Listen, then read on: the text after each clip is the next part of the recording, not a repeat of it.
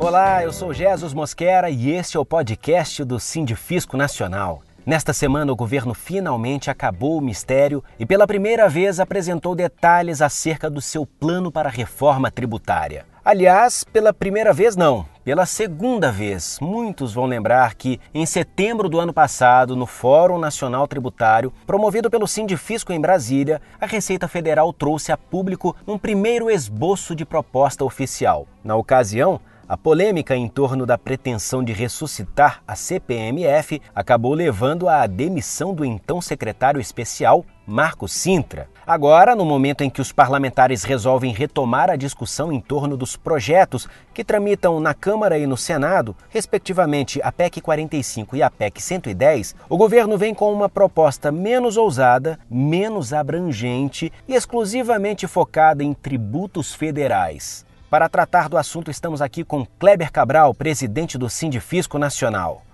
Olá, Jesus. Olá, Kleber. Pelo que foi anunciado, parece que para conseguir emplacar uma mudança no sistema tributário brasileiro, o governo adotou a estratégia de evitar grandes confrontos. Ao restringir a proposta a tributos federais, demonstra querer fugir de embates federativos. Ao privilegiar questões passíveis de mudança por projeto de lei, sinaliza um certo ceticismo quanto à viabilidade das PECs. E, por fim, ao propor um pacote fatiado em várias etapas, o governo parece apostar mais em mudanças pontuais do que numa verdadeira reestruturação do sistema. Como você enxerga essa estratégia?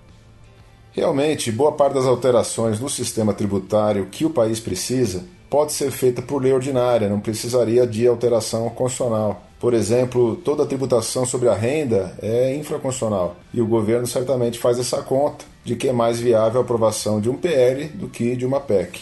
A opção do governo de tratar primeiro dos tributos federais faz sentido. No âmbito dos estados e municípios, Há problemas adicionais, por exemplo, a questão origem-destino, disputas entre entes federados, ganhadores e perdedores em relação à arrecadação, o que demanda um tempo de transição para um novo sistema elevado e que tem sido alvo de muitas críticas. No âmbito federal não há nada disso, o caixa é o mesmo, portanto, é tudo teoricamente mais simples e o Congresso poderia, se avançar com o IVA federal, dar uma resposta rápida à sociedade na busca da retomada da economia do país. Do ponto de vista técnico, a reforma tributária deveria ser apresentada de forma completa. Né? Então, essa estratégia do governo de fatiar traz esse problema. Fragmentada prejudica a análise e traz críticas que seriam, em tese, mitigadas com as outras partes da reforma. Por exemplo, um IVA federal com base ampla de créditos pode ser melhor para a indústria de cadeia longa do que para o setor de serviços, que é quase sempre monofásico. Mas possivelmente o setor de serviços, pela sua alta empregabilidade, se beneficie mais da desoneração da folha do que,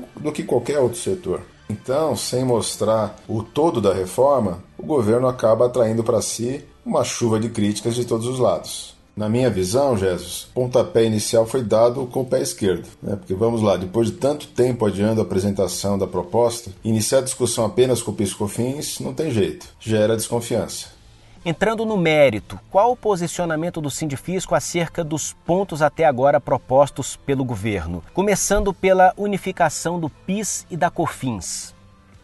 Olha, Jesus, diante da legislação atual do PIS-COFINS, né, que é uma das mais complexas que o legislador tributário brasileiro já produziu, nós não temos dúvida de que esse projeto de unificação é um grande avanço, né? não há dúvida nenhuma. Mas, assim, diante do que se esperava, a gente pode dizer que a mudança foi de certa forma tímida e acaba decepcionando em relação à expectativa que foi criada, também em termos de simplificação. O grande mérito é que o projeto do CBS escancara a realidade do tamanho da tributação sobre o consumo de bens e serviços no Brasil.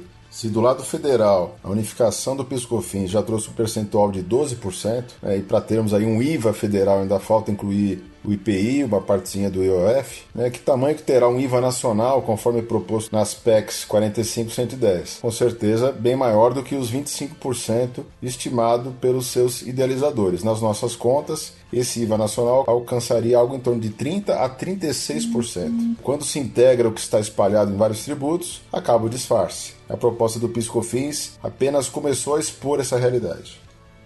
E em relação às mudanças pretendidas no imposto de renda, Nós estamos muito preocupados, Jesus, com as notícias que têm sido veiculadas a respeito da tributação sobre a renda. Nós sempre defendemos né, progressividade, a tributação sobre renda tem que respeitar a capacidade contributiva do contribuinte e apontando que existe uma camada de ricos e super ricos no Brasil que muito pouco ou nada pagam e boa parte disso em razão da, da isenção total na tributação de lucros e dividendos. É, e o governo tem falado de reduzir dedução médica, dedução de gastos com educação, que são despesas que alcançam ali a classe média, a classe média alta. Então nós estamos aí muito preocupados de se essa progressividade não vai pesar ainda mais sobre a classe média e precisamos ver se realmente os super ricos serão finalmente alcançados por essa proposta que ainda será apresentada pelo governo. Nessa abordagem fatiada de reforma tributária do governo, ainda não houve nenhuma referência ao aprimoramento e fortalecimento da administração tributária, nem alusão ao papel dos auditores fiscais. Não é uma omissão grave como essa questão está sendo tratada no âmbito das PECs em tramitação no Congresso.